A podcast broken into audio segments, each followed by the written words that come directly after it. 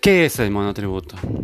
El monotributo es un régimen especial, un régimen simplificado, que fundamentalmente lo que hace es unificar en un solo concepto varias obligaciones. No solo las unifica, sino que también las simplifica. Es decir, a través del monotributo lo que se busca es generar un régimen especial y simplificado fundamentalmente para aquellos pequeños contribuyentes, pequeños emprendedores, que por su estructura no están en posibilidad de poder responder o de cumplir una gran cantidad de obligaciones administrativas por parte de la FIP. Ahora, ¿por qué es importante el monotributo? Es importante entender que en nuestro país existe un sistema tributario. Básicamente un sistema tributario es un conjunto de impuestos. En Argentina existe impuestos que graban el consumo, como el IVA, impuestos que graban la renta, como ganancias, e impuestos que graban el patrimonio, como bienes personales.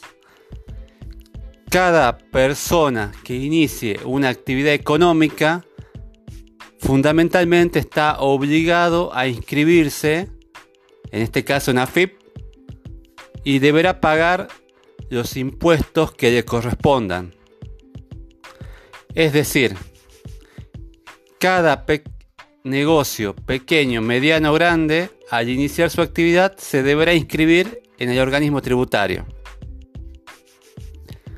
Es importante remarcar que cada impuesto tiene una ley que lo regula y lo reglamenta, en donde establece quiénes deberán pagarlo, en qué casos, con qué alícuota y quiénes estarán exceptuados de hacerlo.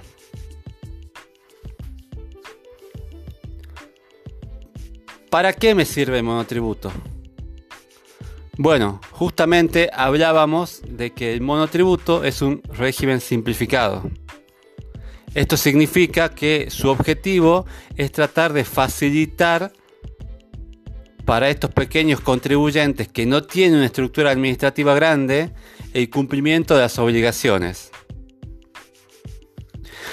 El monotributo lo que permite es unificar, por una parte, el pago de impuestos.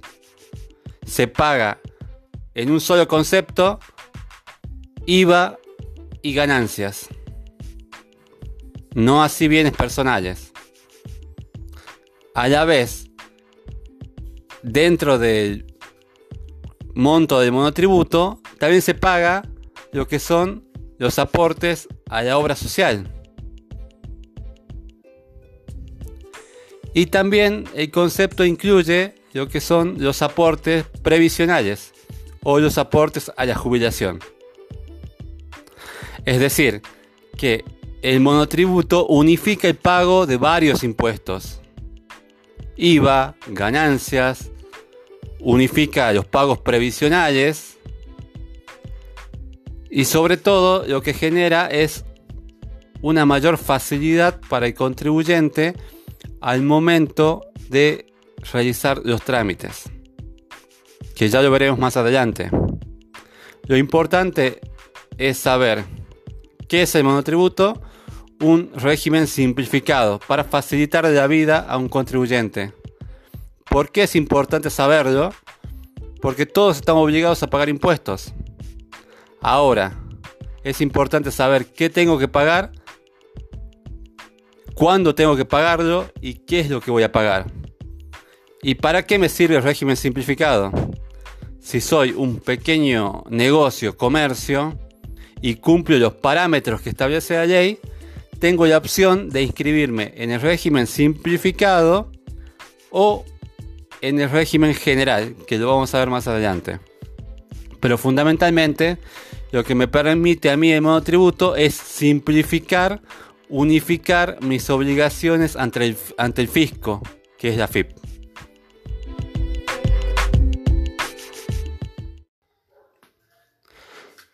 Ahora lo que deberíamos preguntarnos es, ¿el monotributo me conviene? De cajón, la mayoría podríamos decir que sí. Pago un monto fijo todos los meses, no tengo obligaciones de presentar declaración jurada y un montón de otras cuestiones que hacen que a primera vista el monotributo sea muy conveniente. Ahora, es conveniente analizar que cada caso es diferente y no siempre el monotributo es el régimen más conveniente. Hay algunos casos, algunas situaciones en donde el monotributo pasa a ser un problema. Entonces es importante que veamos las ventajas y desventajas del monotributo.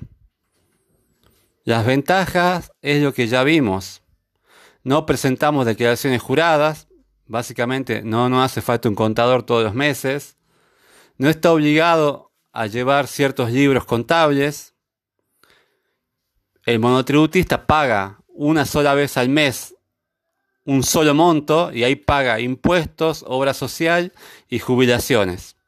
Y después se desentiende. Solamente emite factura C, es decir, que no tiene problemas en tener que ver qué factura emite. Y existen alguna serie de incentivos por el cumplimiento si es que es buen pagador. Las ventajas que tiene básicamente es que simplifica la parte administrativa y unifica los pagos. Ahora veamos las desventajas. ¿Cuáles son las desventajas de monotributo? Por ejemplo, la cuota mensual del monotributo la tengo que pagar aunque haya vendido mucho, poco o nada. Se paga igual. Otra desventaja es que muchas empresas grandes no quieren comprarle a monotributistas porque no pueden computarse esa compra en el IVA. Otro problema es que a los monotributistas les cuesta mucho acceder a líneas de financiamiento, sobre todo en el sistema bancario. Le piden muchos más requisitos. También podríamos nombrar que en este último tiempo hubo un aumento en el control, la fiscalización hacia los monotributistas.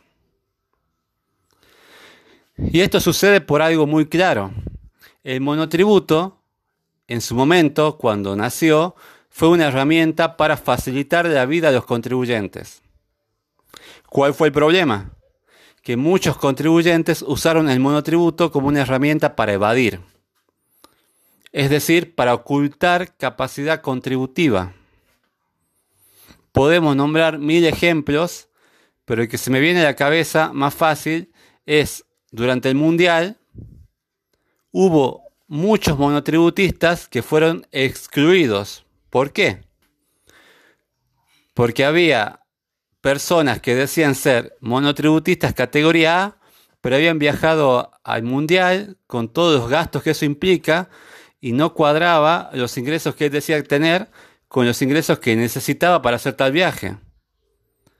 Lo mismo pasó con otras situaciones en donde se pudo ver que había personas que se habían encuadrado en el monotributo, pero cuyos ingresos eran muchísimo más grandes. Y eso básicamente es evasión. Es por eso que en los últimos tiempos ha habido un proceso creciente de fiscalización al monotributista. AFIP hoy en día es como el gran hermano. Con toda la información que tiene puede saber qué bienes tiene cada persona, inmuebles, rodados, cuánto consumen tarjeta, cuánta plata tiene en el banco, cuánto pagan de colegio privado, cuánto pagan de expensas, qué operaciones hicieron en el último tiempo. Todo eso está en AFIP.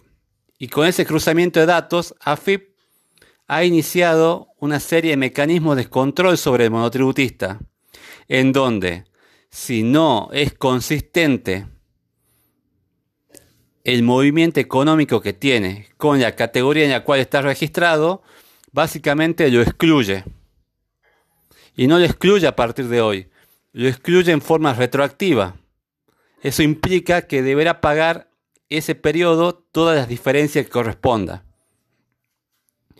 Por eso, hoy el monotributo ya ha dejado de ser una herramienta básica para evadir. Hoy hay que tener mucho cuidado al momento de evaluar si corresponde o no corresponde el monotributo. No solamente si conviene, sino también si corresponde. Por eso es importante tener en cuenta esto. ¿Cuándo me conviene y cuándo no me conviene el monotributo? Depende de cada caso. Depende de la actividad que realice. Depende en qué momento de mi empresa estoy. El monotributo es útil al principio, cuando estoy haciendo mis primeras armas, cuando estoy empezando a crecer, para simplificar mis procesos administrativos y también para pagar un monto mucho más pequeño.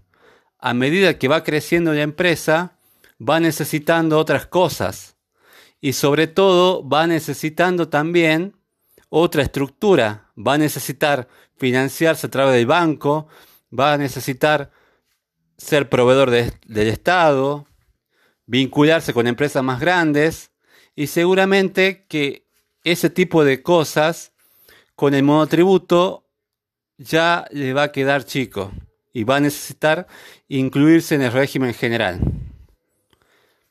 El segundo punto es cuando corresponde o no el monotributo.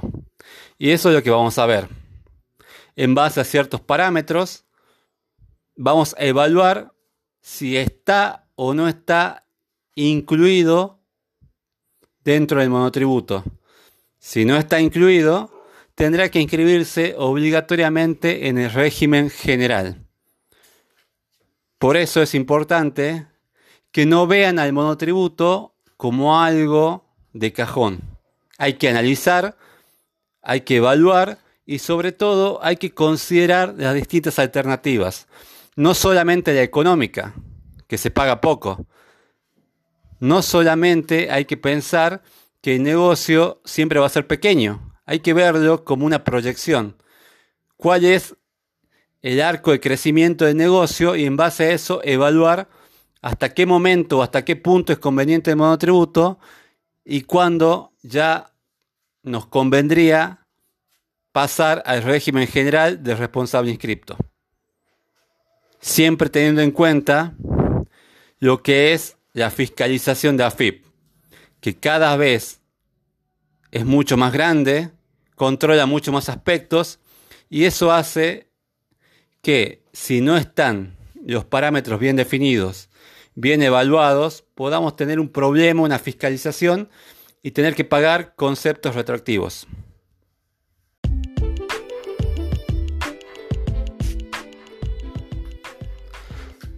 Ahora lo que deberíamos preguntarnos es, ¿el monotributo me conviene? De cajón la mayoría podríamos decir que sí. Pago un monto fijo todos los meses, no tengo obligaciones de presentar declaración jurada y un montón de otras cuestiones que hacen que a primera vista el monotributo sea muy conveniente. Ahora, es conveniente analizar que cada caso es diferente y no siempre el monotributo es el régimen más conveniente. Hay algunos casos, algunas situaciones en donde el monotributo pasa a ser un problema. Entonces es importante que veamos las ventajas y desventajas del monotributo. Las ventajas es lo que ya vimos. No presentamos declaraciones juradas. Básicamente no nos hace falta un contador todos los meses. No está obligado a llevar ciertos libros contables. El monotributista paga una sola vez al mes un solo monto y ahí paga impuestos, obra social y jubilaciones. Y después se desentiende. Solamente emite factura C, es decir, que no tiene problemas en tener que ver qué factura emite y existen alguna serie de incentivos por el cumplimiento si es que es buen pagador. Las ventajas que tiene básicamente es que simplifica la parte administrativa y unifica los pagos. Ahora veamos las desventajas. ¿Cuáles son las desventajas del monotributo?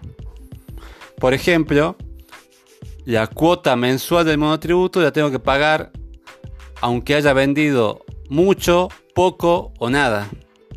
Se paga igual. Otra desventaja es que muchas empresas grandes no quieren comprarle a monotributistas porque no pueden computarse esa compra en el IVA. Otro problema es que a los monotributistas les cuesta mucho acceder a líneas de financiamiento, sobre todo en el sistema bancario. Le piden muchos más requisitos. También podríamos nombrar que en este último tiempo hubo un aumento en el control, la fiscalización hacia los monotributistas. Y esto sucede por algo muy claro. El monotributo, en su momento, cuando nació, fue una herramienta para facilitar la vida a los contribuyentes. ¿Cuál fue el problema?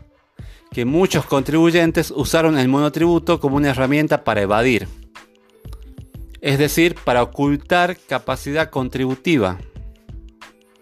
Podemos nombrar mil ejemplos, pero el que se me viene a la cabeza más fácil es durante el Mundial hubo muchos monotributistas que fueron excluidos. ¿Por qué? Porque había personas que decían ser monotributistas categoría A, pero habían viajado al mundial con todos los gastos que eso implica y no cuadraba los ingresos que él decía tener con los ingresos que necesitaba para hacer tal viaje. Lo mismo pasó con otras situaciones en donde se pudo ver que había personas que se habían encuadrado en el monotributo, pero cuyos ingresos eran muchísimo más grandes. Y eso básicamente es evasión. Es por eso que en los últimos tiempos ha habido un proceso creciente de fiscalización al monotributista. AFIP hoy en día es como el gran hermano. Con toda la información que tiene puede saber qué bienes tiene cada persona, inmuebles, rodados, cuánto consumen tarjeta, cuánta plata tienen en el banco, cuánto pagan de colegio privado, cuánto pagan de expensas, qué operaciones hicieron en el último tiempo. Todo eso está en AFIP. Y con ese cruzamiento de datos, AFIP ha iniciado una serie de mecanismos de control sobre el monotributista, en donde si no es consistente el movimiento económico que tiene con la categoría en la cual está registrado, básicamente lo excluye. Y no lo excluye a partir de hoy, lo excluye en forma retroactiva. Eso implica que deberá pagar ese periodo todas las diferencias que corresponda. Por eso, hoy el monotributo ya ha dejado de ser una herramienta básica para evadir. Hoy hay que tener mucho cuidado al momento de evaluar si corresponde o no corresponde el monotributo. No solamente si conviene, sino también si corresponde.